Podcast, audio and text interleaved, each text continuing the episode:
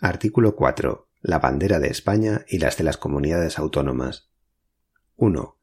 La bandera de España está formada por tres franjas horizontales, roja, amarilla y roja, siendo la amarilla de doble anchura que cada una de las rojas. 2. Los estatutos podrán reconocer banderas y enseñas propias de las comunidades autónomas. Estas se utilizarán junto a la bandera de España en sus edificios públicos y en sus actos oficiales.